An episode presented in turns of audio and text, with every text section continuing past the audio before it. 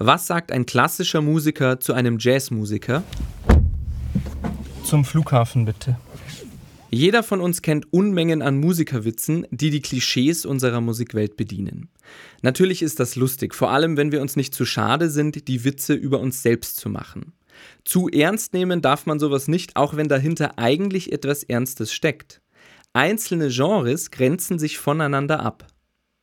Dass man mit dem Erkennen gemeinsamer Interessen und durch Zusammenarbeit viel besser fährt, ist, glaube ich, immer noch nicht überall angekommen. Vor allem in der Klassikszene belächelt man zum Teil Kolleginnen aus der Jazz- und Popularmusik. Und interessanterweise findet man auch im klassischen Konzertpublikum Parallelen zu solchen Ansichten. Wenn wir jetzt wieder von neuem Publikum sprechen, gehe ich sogar so weit zu sagen, dass vielleicht nicht nur die Konzertformate selbst unattraktiv wirken. Was neue Zuhörer abschreckt, ist die Art, wie die Szene sich nach außen verkauft.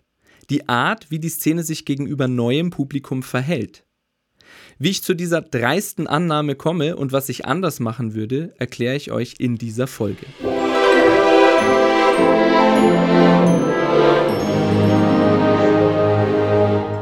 Vorweg ist mir wichtig zu sagen, dass sich meine Kritik in dieser Folge nicht auf alles und jeden bezieht. Es gibt in allen Genres viele innovative Ideen und offene Musikerinnen und Musiker, die längst nicht mehr auf ausgetretenen Pfaden wandern. Manches formuliere ich außerdem etwas überspitzt, aber so wird anschaulicher, was ich zu sagen habe. Stell dir vor, du bist auf einer Feier eingeladen. Der Geburtstag einer Freundin aus der Schulzeit, mit der du noch heute Kontakt hast. Schon für das Studium bist du aus der Region weggezogen und außer dir ist nur ein weiterer Klassenkamerad von damals da. Alle anderen Gäste gehören zum Freundes- und Kollegenkreis der Jubilarin, du kennst also fast niemanden. Bei Gesprächen über lokale Ereignisse kannst du nicht mitreden, du wohnst ja nicht mehr hier. Und ins routinierte Branchenpalaver der Kolleginnen deiner Freundin einsteigen, das geht natürlich auch nicht ohne weiteres. Die meisten haben so etwas schon erlebt. Eine Situation, in der man sich fehl am Platz fühlt, in der man nicht mitreden kann. Eine Situation, die man eigentlich lieber meidet. Der Freundin zuliebe lässt man sich natürlich darauf ein und sicher findet man hier und da einen Gesprächspartner. Aber in unserer Freizeit würden wir uns wohl nie freiwillig auf eine Veranstaltung begeben, auf der wir uns im Grunde nicht zugehörig fühlen. Und genau da sehe ich die Hemmschwelle für neues Konzertpublikum. Natürlich funktionieren öffentliche Veranstaltungen anders als private Feiern.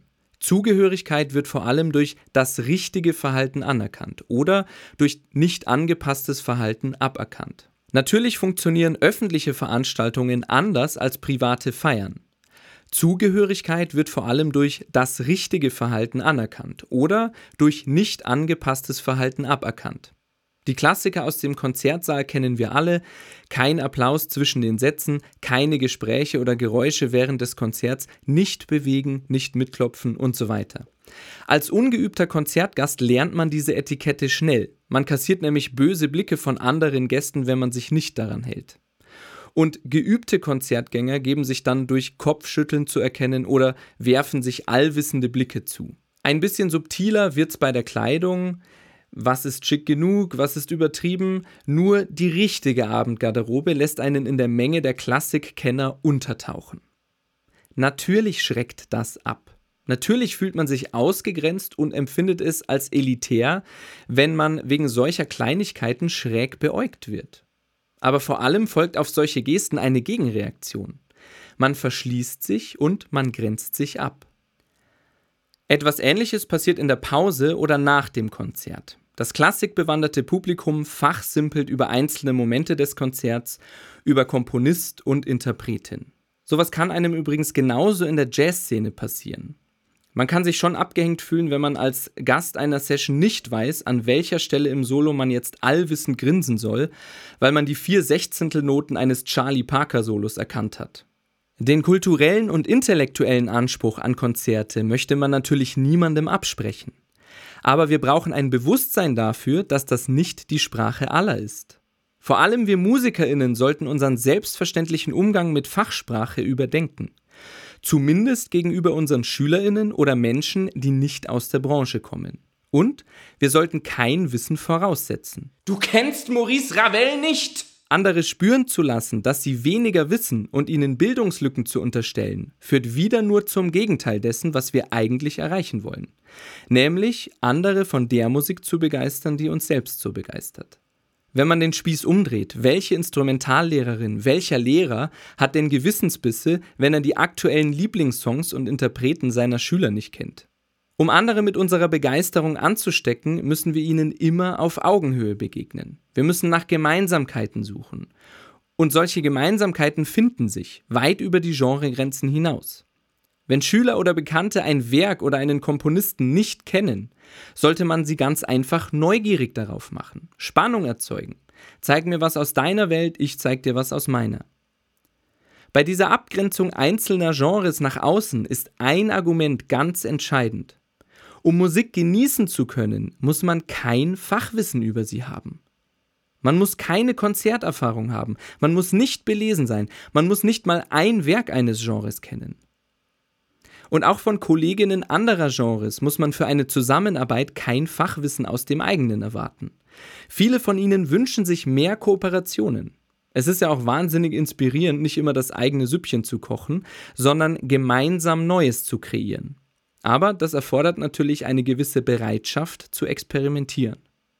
Klassische Musik hat einen Nachteil gegenüber anderen Genres. Ihr Repertoire ist begrenzt. Aber stimmt das überhaupt?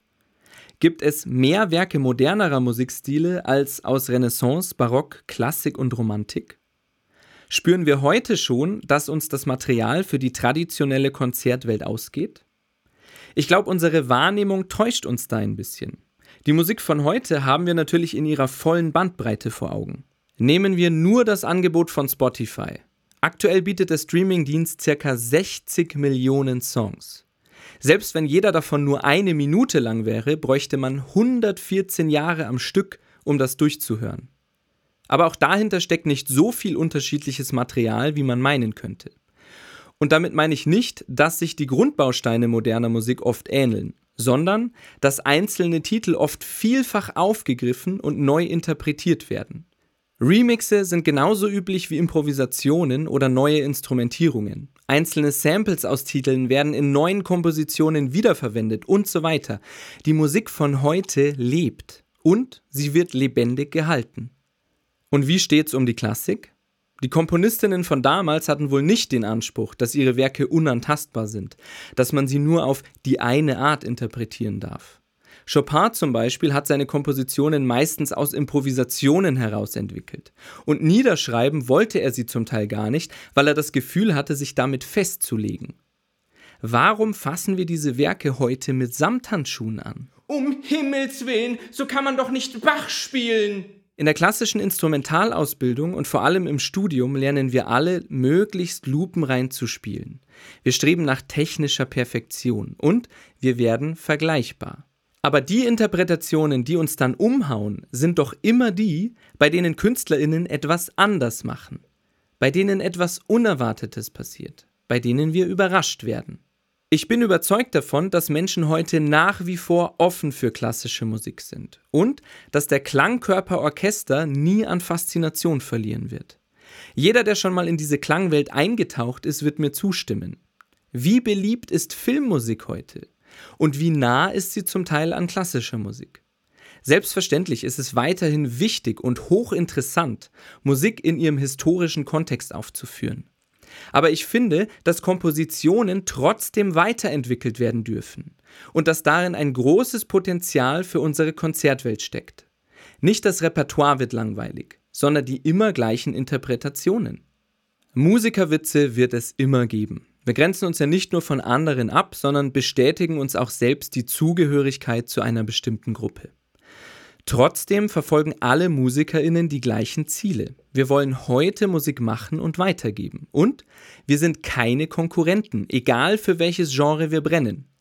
Je mehr sich die Akteure eines Genres von anderen abgrenzen, je mehr sie ihr eigenes Genre gegenüber anderen emporheben, desto hilfloser und überholter wirkt das für andere. Wir sind heute mit einer großen stilistischen Vielfalt gesegnet, zum Glück. Diese Stilistiken sind in den unterschiedlichsten gesellschaftlichen Kontexten entstanden. Alles hat seine Daseinsberechtigung. Alles ist gleich viel wert.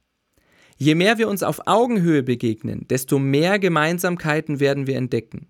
Ich wünsche mir, dass sich jedes Genre neuem Publikum öffnet und dass wir mehr zwischen den Genres zusammenarbeiten. So können wir alle besser die eigene Musik vermitteln.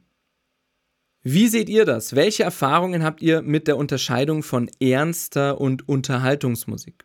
Schreibt mir gerne einen Kommentar. Für neue Musikerwitze bin ich auch dankbar. Wer neue Folgen nicht verpassen will, abonniert noch den Podcast. Und ich sage vielen Dank fürs Zuhören und bis zum nächsten Mal.